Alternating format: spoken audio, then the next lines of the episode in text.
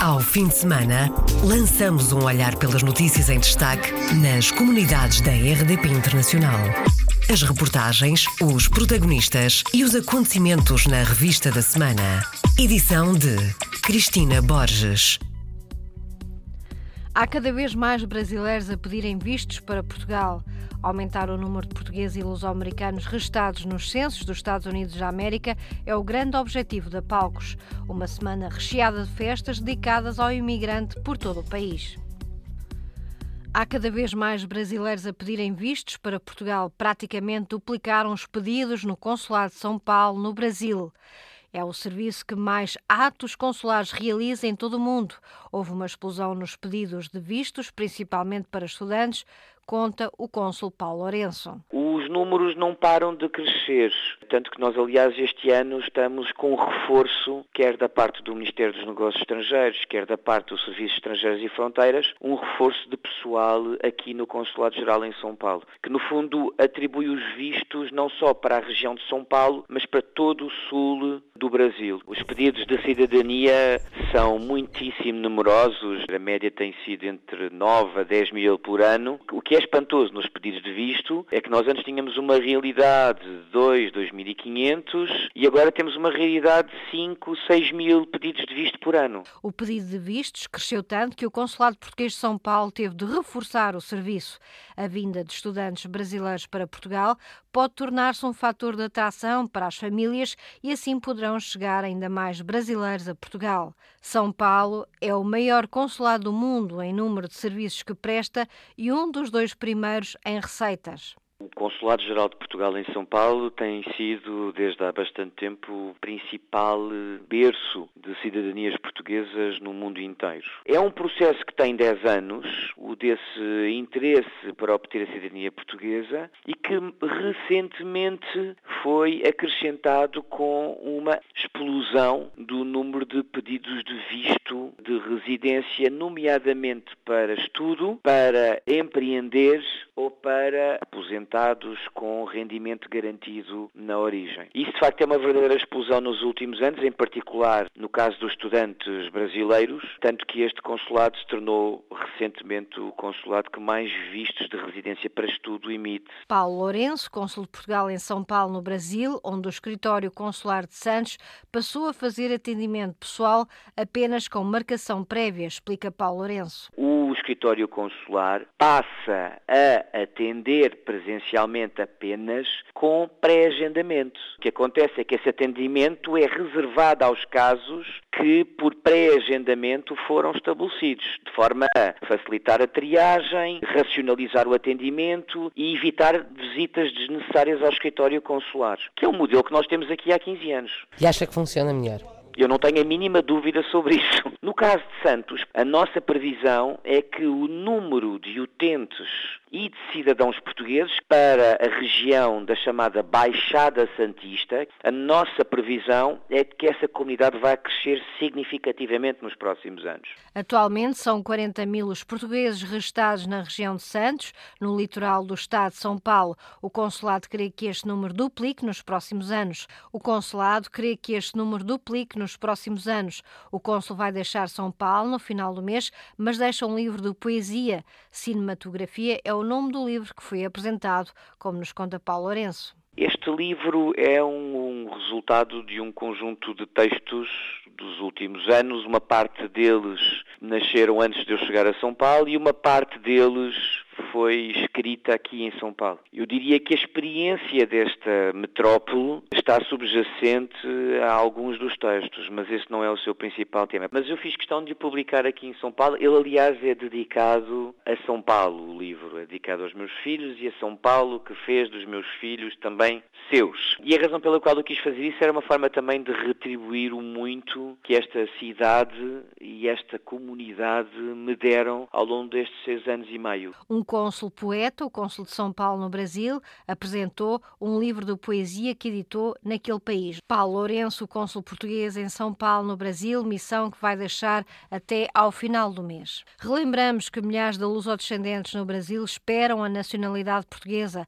Muitos brasileiros portugueses ou descendentes têm deixado o Brasil nos últimos anos por causa da insegurança e da violência. A permanente criminalidade faz com que muitos deixem o país e milhares esperem a obtenção da nacionalidade portuguesa, como conta Ângelo Horto, conselheiro das comunidades no Rio. São muitos e hoje nós temos os luso-descendentes tentando tirar a nacionalidade portuguesa. E isto já são mais de 8 mil processos nas conservatórias de Lisboa, aguardando despacho. E as pessoas querem, querem sair daqui porque não há uma, uma luz no fim do túnel, como se diz.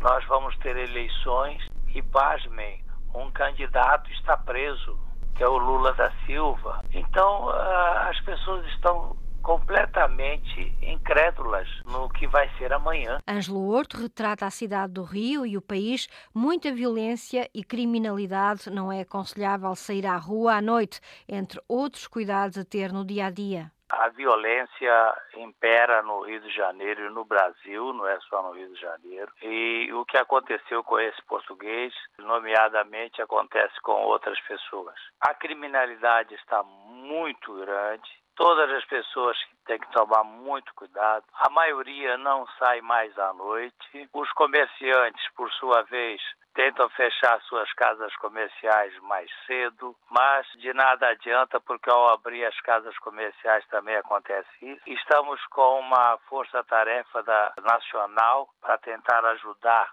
na segurança do Rio de Janeiro, mas pouco tem adiantado. Infelizmente, estamos vivendo uma época de insegurança total. Por isso, muitos brasileiros que têm condições estão indo para Portugal para lá poderem viver. O caso no Rio de Janeiro é muito sério. Insegurança no Rio de Janeiro, o Conselheiro das Comunidades lembra cuidados obrigatórios a ter no Brasil. Tem que tomar todos os cuidados. E os cuidados que a gente toma e que a gente recomenda é que evite andar nas ruas depois de certo horário, não portar joias, celulares, é tomar todo o cuidado possível para evitar ser agredido ou assaltado. Ângelo Horto, conselheiro das comunidades portuguesas no Rio de Janeiro. Aumentar o número de portugueses e luso-americanos registados nos censos dos Estados Unidos é o grande objetivo de uma campanha que a Palco está a desenvolver. A Palcos, Conselho de Liderança Luso-Americano, está a negociar com o organismo responsável pelos censos 2020 para que os portugueses tenham uma opção de registro. Uma comunidade maior corresponde a um maior peso político e social. A ideia é que os números retratem a realidade, diz Catarina Soares, vice-presidente da Palcos. O objetivo do Make Portuguese Count é uma campanha nacional que a Palcos está a promover juntamente com o Gabinete do Censo a nível nacional para que em 2020 a comunidade luso-americana possa ter uma contagem mais bem representada da comunidade em si, ou seja, presentemente não há opção de a comunidade luso-americana e de gente de etnia portuguesa ou que se considere de etnia portuguesa, não há uma opção específica de português no formulário do censo e então há muita gente na comunidade luso-americana que não sabe, não estão conscientes do facto que podem escolher other e depois fisicamente escrever literalmente português de forma a serem contados. E devido a este facto e a esta falta de informação, provavelmente a comunidade luso-americana está a ser subcontada e, consequentemente, o poder desta mesma comunidade está a ser subvalorizada e, e subestimada pela comunidade política que os representa em Washington. Catarina Soares diz que os números números oficiais indicam que há perto de 350 mil luso-americanos, mas a Palco estima que serão mais de um milhão. Precisam é de se registrar nos censos dos Estados Unidos. Muitos deles não, não, participam no censo, ou seja, nem preenchem o formulário. E aqueles que preenchem ou não verem português, alguns deles designam-se como hispanos, ou então outros simplesmente como white, Caucasian, branco, ou então designam-se como other, mas não descrevem depois em mais detalhe sobre o que é que consideram ser aquele other. Portanto, este número de 2010 é muito provável que seja contado por estas razões, em princípio ser muito mais elevado e a comunidade luso-americana está estimada em ser acima de um milhão de pessoas. Com esta campanha queremos retificar isso um pouco. A número 2 da Organização de Luso-Americanos, a Palcos, sublinha que só com uma atualização dos números da comunidade pode haver capacidade de negociação política. Queremos ter mais impacto no sentido que a Palcos colabora com membros do Portuguese American Caucus na Câmara de Representantes a nível nacional ou a nível federal, como se diz aqui, e também com o Friends of Portugal no Senado e estamos sempre à procura de novos membros de oficiais eleitos em estados e distritos com uma população elevada de luso-americanas. Nós não podemos argumentar e apelar para que sejam parte destes dois grupos, tanto na Câmara de Representantes como no Senado, somos sobrecontados como uma população, ou seja, se não há números publicados oficiais da população luso-americana nos seus distritos e nos seus estados, não há forma de nós podermos depois apelar para o bom senso destes oficiais eleitos com respeito aos interesses interesses luso-americanos. Reforçar a capacidade de negociação com o poder político norte-americano é o objetivo da Palcos, que precisa da atualização dos números oficiais de portugueses e luso-americanos nos Estados Unidos. Passo seguinte, reforço da oferta do ensino da língua portuguesa no secundário e nas universidades nos Estados Unidos, assunto que já foi discutido, como explica Catarina Soares. Em junho, promovemos uma conferência a nível nacional, que foi, por acaso, a primeira conferência a nível nacional para luso-americanos, e um dos temas debatidos num dos painéis foi uh, o ensino da língua portuguesa, não só em escolas comunitárias, nas associações cívicas e nas paróquias portuguesas, por exemplo, mas também a nível nacional, tanto na escola secundária como também a nível universitário. Já a progresso que tem sido feito através do Instituto Camões e queremos eh, trabalhar eh, em parceria com eles para promovermos a envolvência de, de educação portuguesa a nível secundário, ou seja, do nono ao décimo segundo ano. Declarações à RDP Internacional de Catarina Soares, vice-presidente da Palcos, Conselho de Liderança Luso-Americano. A organização está a desenvolver uma campanha para que os portugueses contem nos Estados Unidos. A ideia é que os próximos censos aproximem os números da realidade. Estava anunciado e aconteceu um encontro histórico e cheio de emoções em Urroz, em terras transmontanas de Mugadouro. Juntaram-se antigos imigrantes, passadores, engajadores. O pretexto foi a apresentação de um livro sobre a imigração clandestina nas décadas de 60 e de 70. Houve um reencontro de meia centena de pessoas que se cruzaram há cerca de 50 anos nos tempos da imigração a salto, como restou a reportagem do jornalista Nuno Amaral, que abriu o microfone a testemunhos históricos. José Casimiro, natural de Urroz, Mugadouro, Trazes-Montes Profundo. Tenho 79. Fez a trouxa no final dos anos 60, desceu ao Rio Douro. Foi assalto. Bom, eu uh, saltemos muito de noite e de dia. Foi à noite que partiu. Saímos daqui e fomos a, ali ao, ao Rio Douro, lá de baixo. Passamos numa barca para o outro lado e houve um espanhol que me apanhou com a mula. E lá íamos, lá íamos nós com os sacos às costas. E, e, e ele da cavalo e nós a pé, e lá íamos nós. Depois, olha, apanhamos o gajo da mula, deixou-nos num, num lameiro lá para. sei lá para onde é que era aquilo. E depois? E depois aquilo apareceu, deixamos lá no, num lameiro e, e, apareceu lá depois um carro, um carrinho pequeno, que era um nove no carro. Nove num carro? Nove num carro. Nove num carro até aos Pirineus. Os gajos deixaram-nos lá nos altos Pirineus e nós lá, nós lá estávamos até fulado lá no, no, num buraco. Até que apareceu lá depois outro homem e lá agarrou, lá agarrou connosco para, para, para, os lados, para, para os lados de França. E dali chegaram ao país desejado. E passemos para os lados de França, temos lá uma noite a, a dormir, a dormir aos pés das vacas. A dormir nos, nos pés das vacas lá no. Era França. José Casimiro pagou 10 contos pela viagem nesses idos anos 60, esteve 11 anos emigrado em Fontainebleau, perto de Paris. Valeu a pena. Ah, valeu a pena, bem certo, valeu a pena. Caminhos de um demónio juntou os protagonistas do livro vão reviver a imigração assalto há mais de 50 anos. O professor e investigador David Luiz Casemiro conta que, entretanto, continuam a aparecer novos testemunhos, por isso é possível que ainda surja um outro livro. Joaquim Coelho Campina morreu no dia 11 em Buenos Aires, tinha 85 anos. Numa nota publicada nas redes sociais, o secretário de Estado das Comunidades lembrou o papel de Joaquim Coelho Campina nas áreas associativa, social e cultural, um dos imigrantes portugueses mais conhecidos na Argentina, algarvio que emigrou aos 13 anos de idade. Foi o fundador do Jornal Português na Argentina, foi presidente do Clube Português de Buenos Aires e conselheiro das comunidades portuguesas no país. Fez ainda parte da direção do Hospital Português em Buenos Aires. Folgozinho, na Serra da Estrela, Conselho de Gouveia, ganha um museu. Trata-se de um museu de homenagem aos avós de um português radicado em França. Mário Cantarinha é fotógrafo desde miúdo, embora tenha outro trabalho. Há 30 anos prometeu aos avós um museu na casa onde ele próprio nasceu. Vai ficar lá um painel que os meus avós estavam sempre assentados à porta. E então eu mandei pintar um painel, tal e qual como se estivessem lá sentados. Portanto, as pessoas quando vão entrar, vão ver aquele painel e vão pensar que são os meus avós que estão lá. E eu vou dizer francamente, hoje a pensar nisto tudo, veio umas lágrimas aos olhos, chorei como terminei já o trabalho, que eu pensava que não cumpria esta promessa, vou dizer francamente, já chorei umas poucas, umas poucas vezes. Mário Cantarinha é colaborador do Luz ao Jornal em França, está ligado às associações portuguesas no país,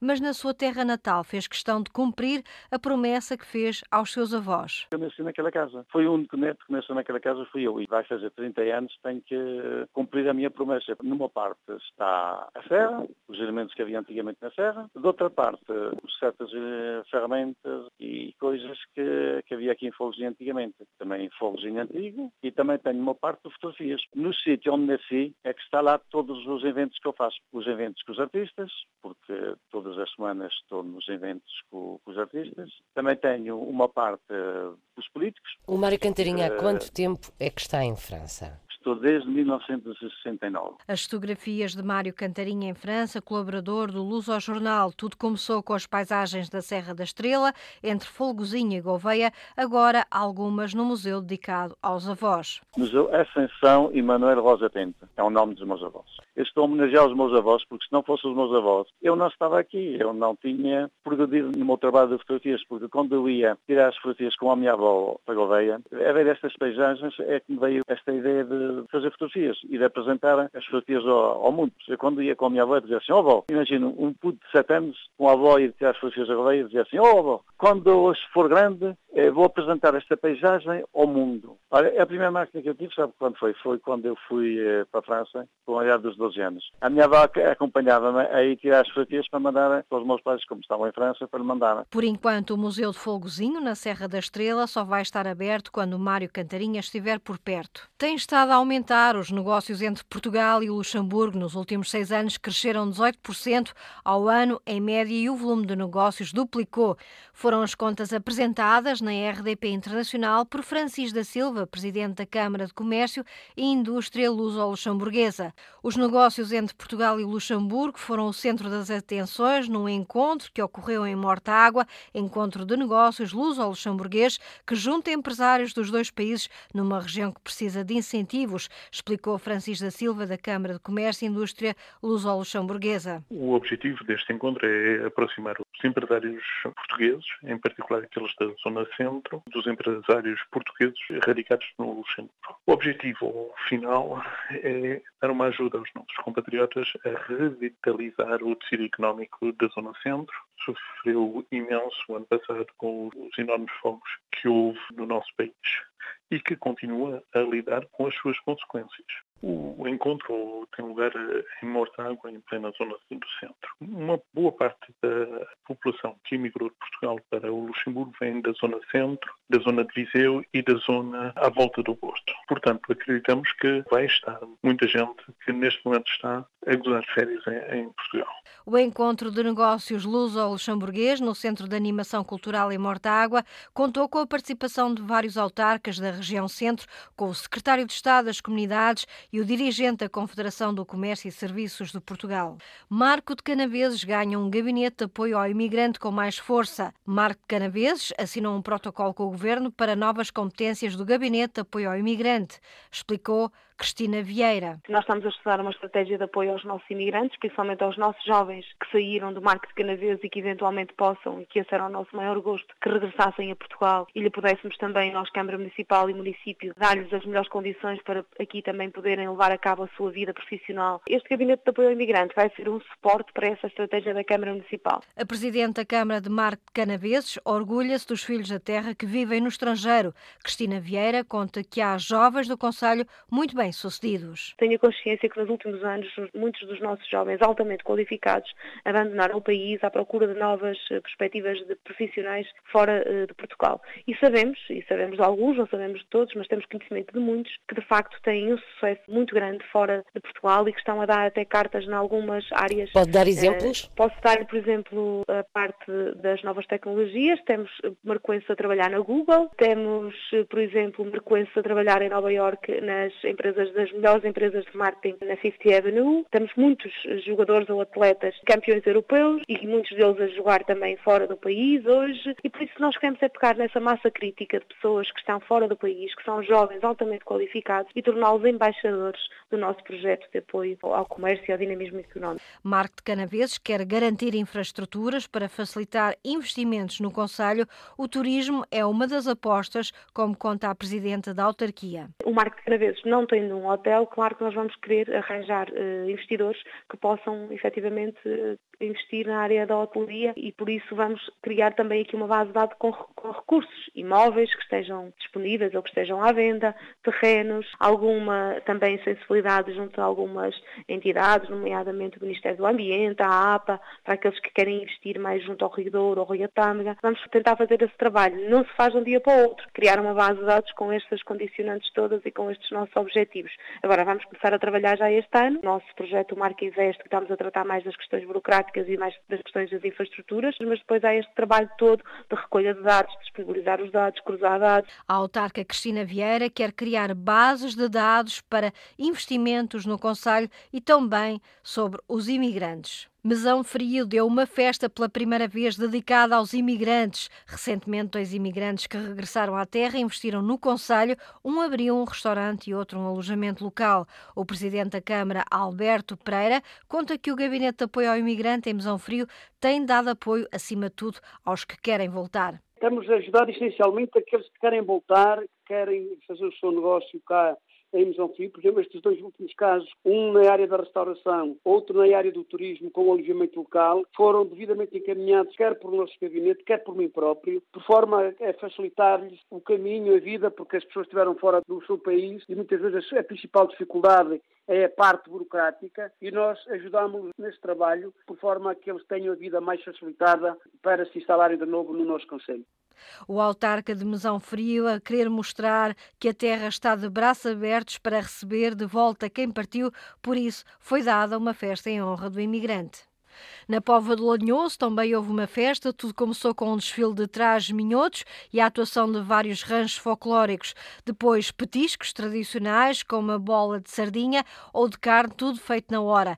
Ficamos aqui a saber o que se passou nesta festa, um pouco com Gabriela Fonseca, vice-presidente da Câmara de Póvoa de Lanhoso. Este é o momento em que nós recebemos de braços abertos todos aqueles que, apesar de estarem longe fisicamente, têm o seu coração em Portugal. Temos bastantes imigrantes em vários países, temos em França, mas temos muitos também na Suíça e Luxemburgo, essencialmente. A festa do, do imigrante, como não podia deixar de ser, proporciona o um encontro com, com os seus familiares e amigos, mas também proporciona o encontro com as suas raízes, com a nossa cultura e com a nossa tradição. Daí a Câmara ter preparado um programa diversificado com todo cuidado e com todo carinho para os receber. Para além de um desfile de, de trajes domingo, vamos ter um festival de folclore com a atuação de cinco grupos. O programa estende-se também por uma mostra de artesanato, com a atuação de Jorge Loureiro, que é uma referência na música popular portuguesa, mas tudo isto é acompanhado com o tradicional bolo com sardinha e bolo com carne e, naturalmente, regado com bom vinho verde da região. Pode contar Portanto, como é que é para quem não conhece o bolo com sardinha? Isto vai decorrer na, na Praça Engenheiro Armando Rodrigues e tem lá fornos e tem uh, a massa feita uma massa que é muito fininha, fazem lá na altura, está lá a levedar e vão tirando e, e, vão pondo nos fornos e põem sardinhas pequeninas por cima desse bolo espalmado, quase que faz lembrar pelo tamanho, pela espessura, a da pizza, mas não é massa de pizza, como é óbvio, não é massa de pão. Para quem não quiser com sardinha, tem também com carne, é muito típico aqui da região e, e as pessoas estão na fila, às vezes muito tempo que eles às vezes estão 30 pessoas a trabalhar vários fornos e, e não, dão, não dão vazão. Mais festas do imigrante no Minho e também mais abaixo no centro do país, em Mação, um ano depois dos devastadores incêndios florestais. A festa do imigrante regressou este ano com o jardim requalificado e quase todas as casas ardidas o ano passado recuperadas. O presidente da Câmara, Vasco Estrela, quis reunir muitos imigrantes, quis juntá-los e mostrar-lhes que não são esquecidos. Proporcionar um momento de convívio aos imigrantes do Conselho de Um momento de convívio, de partilha de experiências, de reencontros, de reavivar memórias, com duplo sentido, por um lado para reconhecermos estes nossos concidadãos, estes nossos municípios que estão fora hum, do Conselho e reconhecer, digamos, o esforço que fizeram e dizer que temos orgulho, orgulho neles também e dizer, por outro lado, que eles são municípios deste Conselho como qualquer um daqueles como nós aqui, aqui vivemos diariamente e que estamos naturalmente de braços abertos para podermos um dia recebê-los a eles e às suas famílias se assim entenderem. Portanto, é também muito para estimular a ligação destes imigrantes ao seu Conselho. Teremos seguramente, neste momento, tendo em conta o número de residentes do Conselho de Nação, poderemos estar a falar a cerca de entre 7 a 10%, a 10 da população que possa estar imigrada e, efetivamente, os locais de maior imigração neste Conselho são a Suíça e a França. Também há um, um bocadinho de, de, Alemanha, alguma coisa na Bélgica, mas essencialmente Suíça e, e França. Melgas também quis fazer uma festa dedicada ao imigrante pela primeira vez comemorou este dia. A música começou a partir das seis da tarde na sexta-feira, na Praça da República. O presidente da Câmara, Manuel Batista Pombal, disse-nos que França é, sobretudo, onde residem o maior número de melgacenses. Claramente França, o destino, o destino que foi privilegiado pelos nossos imigrantes foi a França, desde a década de finais da década de 50, mas sobretudo da década de 60 e 70, eh, a grande onda de imigração aconteceu para a França. Hum, não significa que historicamente não tenha havido outros destinos. No finais do século XIX, princípios do século XX, o Brasil foi um destino também de alguns imigrantes eh, de, de, de Melgaço.